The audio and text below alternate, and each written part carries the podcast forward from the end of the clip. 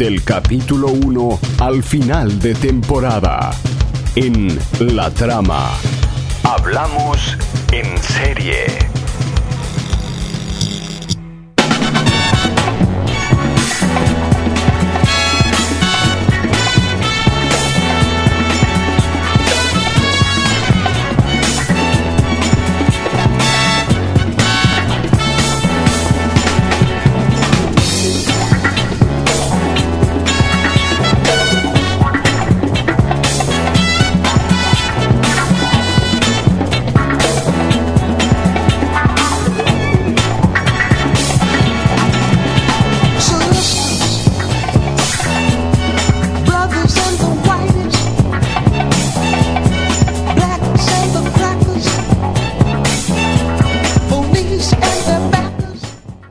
Comienza un nuevo segmento de Hablando en serie. Hablando en serie. Este, estamos escuchando un tema de Curtis Mayfield se llama If There's a Hell Below We Are All Going to Go. Este, Clarísimo. ¿Se entendió? No, si hay, si hay un infierno, hasta ahí llegué. Eh, si, si hubiera eh, un infierno eh, ahí abajo al que todos vamos a ir. Eh, fue malísima la traducción, creo que ni siquiera dice eso. Eh, Creo que el estribillo dice eso. Además, si el- antes el tema se llama, en realidad el tema se llama Don't worry if there's a hell below we are going to go. Encima ahí dice, no te preocupes. Claro, no te preocupes, que hay un infierno y que vamos todos para ahí. Para Ahí mí, ahí para me mí dice algo, algo de eso.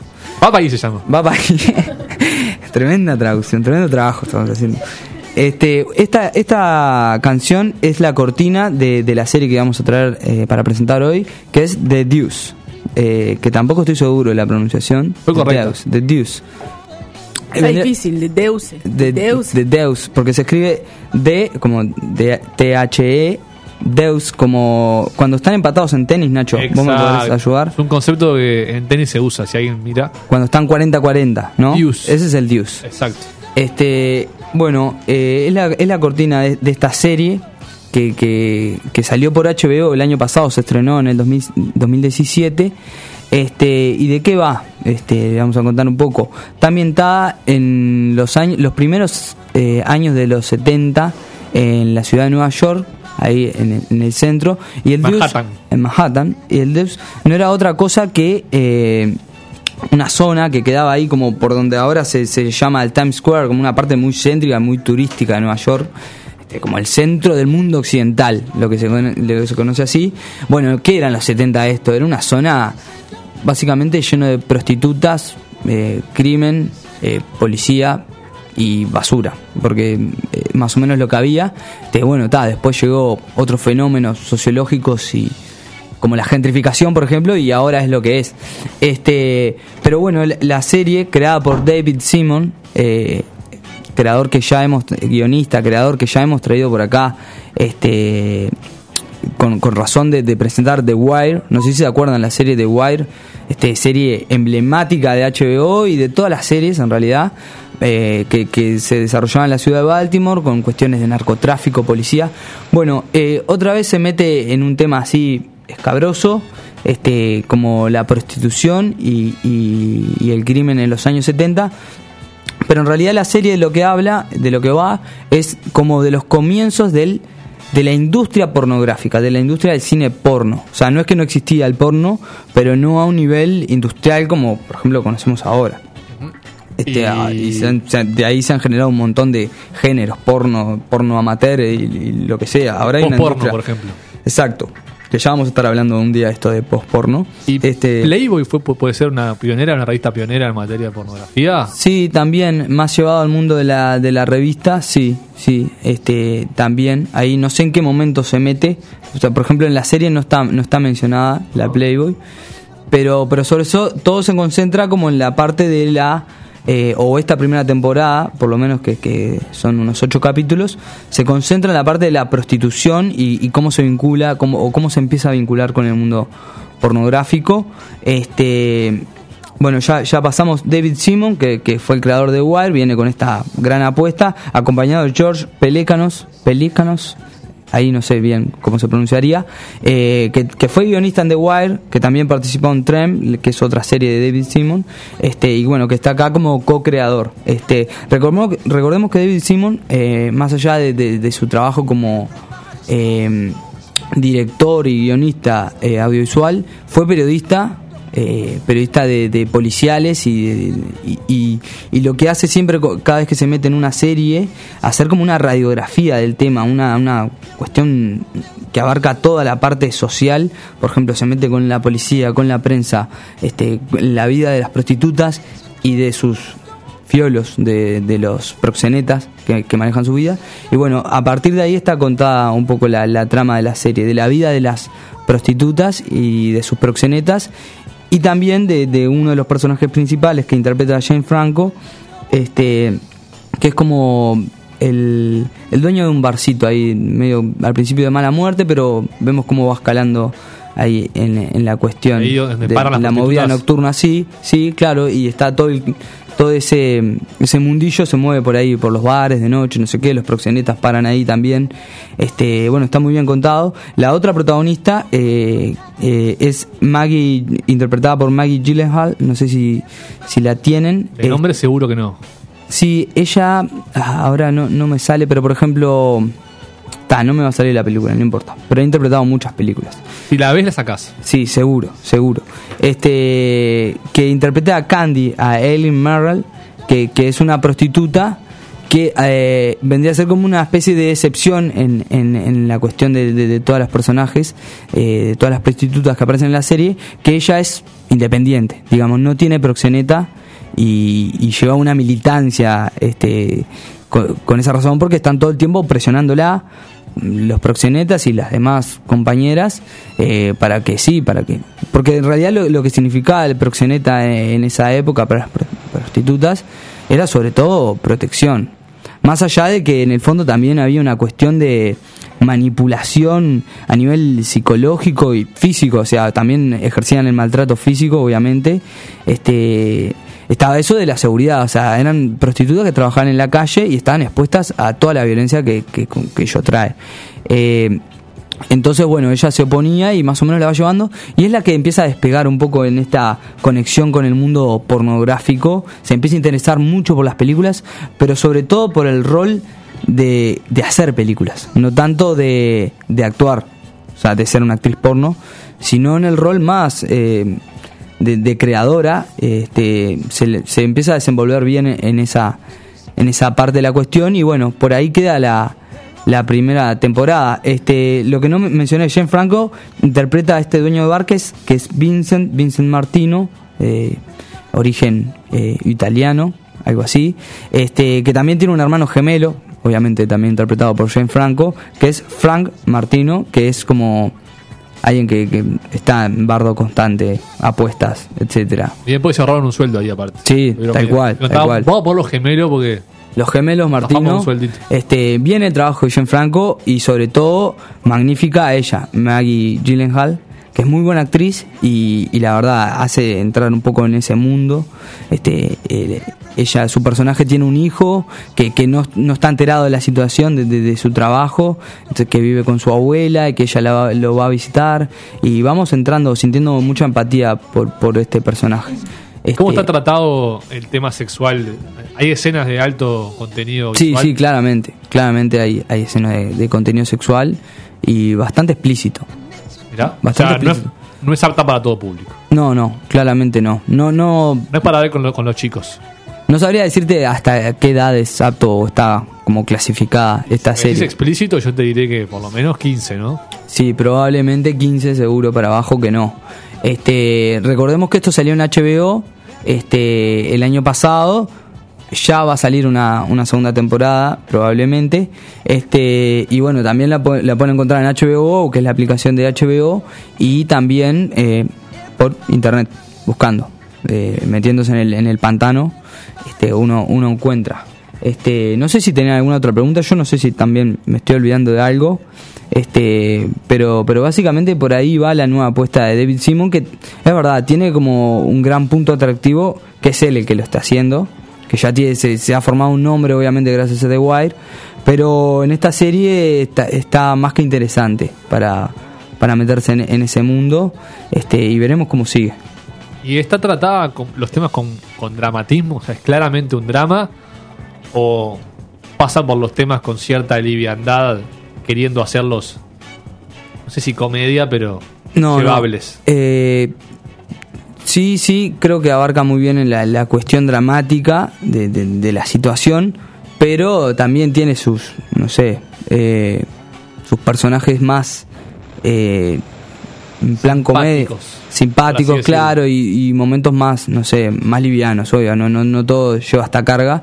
Este, repasemos que, que esta es una, una serie que también eh, tiene como un, una presentación coral de los personajes, siempre hablamos de eso, de, de la persona, son muchos personajes, cada uno tiene como una historia detrás, por ejemplo hay, hay un bartender en el bar de, de, de- de Frank, eh, de Vincent Martino, perdón, este, que, que es gay y que se mueve también en el ámbito de esa época en Nueva York, en los 70, o sea, ahí estaba emergiendo la comunidad LGBT, este, y bueno, y él se mueve en ese ámbito. También existe el cine porno gay y también es mostrado en esta serie y, y que también avanza con, con- exponencialmente, crece exponencialmente en esa época. Y bueno, también nos muestra ese, ese mundillo también de violencia hacia la comunidad. Y, y bueno, así como ese personaje, muchos otros más. Muy interesante. ¿Qué, qué mundo ese me hizo acordar? No tiene mucho que ver, pero ya que estamos, voy a tirar la recomendación Sí, que es literaria en realidad. Hay una novela, no sé si alguien la leyó, que se llama la, El conjuro de los necios. O La conjura, La conjura de los necios. necios. ¿La leíste? De John Kennedy Toole, sí, la Es leí. excelente, a mí me gustó mucho. Es Transcurre en New Orleans, Sí, o sea, es al sur. Está- supongo que se dan realidades muy diferentes a, a New York, o no, no sé. Creo que está bien por esos años, 60. Y nada, tiene personajes muy buenos. El personaje principal es muy bueno, es un loco, un gordo. Sí, sí, es. Pero que en un momento se pone. Es un tipo que nunca. de, de poco contacto social, ¿viste? Ermitaño. Pero que por las vueltas de la novela termina envuelto en un escándalo de la noche. Con, donde se conoce un poco la, la noche de New Orleans y particularmente el barrio latino de New Orleans. Sí, Con, con un bar que me hizo acordar de que vos decías de prostitutas, donde hay bailarinas eh, barra prostituta. O sea que tengo vagos recuerdos de la novela, este, pero, pero sí, me acuerdo del personaje, obviamente, muy especial y sí, que, que quedaba metido así en, en varios líos. Así Es que hay bueno. punto de conexión, seguramente. Sí, yo creo que alguno, ahí porque me hizo acordar, La Conjura de los Necios de John Kennedy Toole. Exacto. Sí, en todas las librerías. Estoy para, para pegarle una releída, sobre todo. Porque me acuerdo como que, viste cuando te quedas, o sea, yo sabía que estaba eh, abordando un, un libro importante, este, pero no, no, no me llevé esa impresión, o sea, como que me quedé con algo, digo, pa, no, no lo disfruté tanto. Sí, yo digo, digo todo esto porque lo leí hace menos de seis meses. Ah, muy Pero bien. Dos años, Lo tenés fresquito. ya me olvidé todo, ¿no? Sí, sí, sí, pero esos que, que pegarías una releída, esos libros. No sé, este, por ahí, por ahí queda hecha la recomendación de Deuce eh, por HBO, HBO Go, Internet, este, David Simon, este, más que recomendable. Muy bien. Ahí se va nuestra segunda recomen- recomendación de la temporada. Sí, yo una de las cosas que quería comentar sobre esta serie y es que en este momento tampoco se puede ser ajeno a la problemática que se está haciendo cada vez más visible en la industria de- del cine y de las series y del audiovisual eh, a gran escala, en principio, es que, bueno, el, el anuncio de la segunda temporada de esta serie se hizo en febrero y fue hecho por una de las guionistas de la serie eh, y esto tiene cierta importancia porque el protagonista, James Franco, fue acusado Exacto, eso iba a mencionar. de ciertos este, comportamientos inadecuados vinculados a- al acoso. Y, y bueno, quería señalarlo.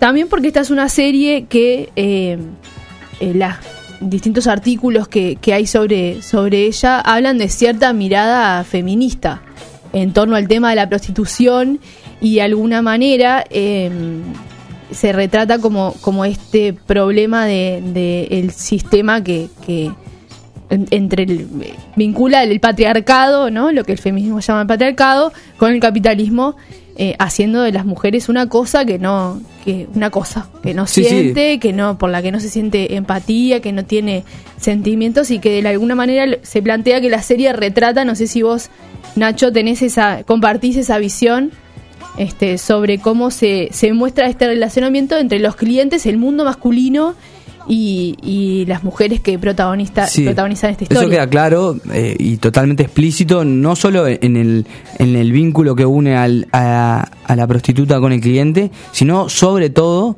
en el vínculo que lo una con el proxeneta, que es el, lo que vendría a ser como una cuestión de administrador, pero sobre todo es un explotador. O sea, vemos que, que eh, se ejerce violencia psicológica y física y, y generalmente lo, lo, lo más llamativo es que, no sé si es tan llamativo, pero bueno, las prostitutas están representadas como eh, como si sintieran afecto por esa, por esa persona, que, probablemente sea así, ¿no?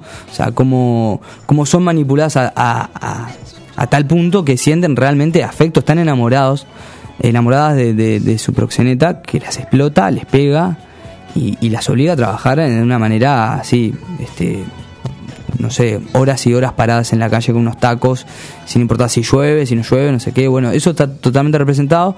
Creo que también hay un acierto en lo que vos decías, de, de no caer en los estereotipos de, la mujer prostituta, no sé qué, sino que se mete bastante adentro en, la vida de esas mujeres, de dónde viene, quiénes son y qué están sintiendo en esos momentos.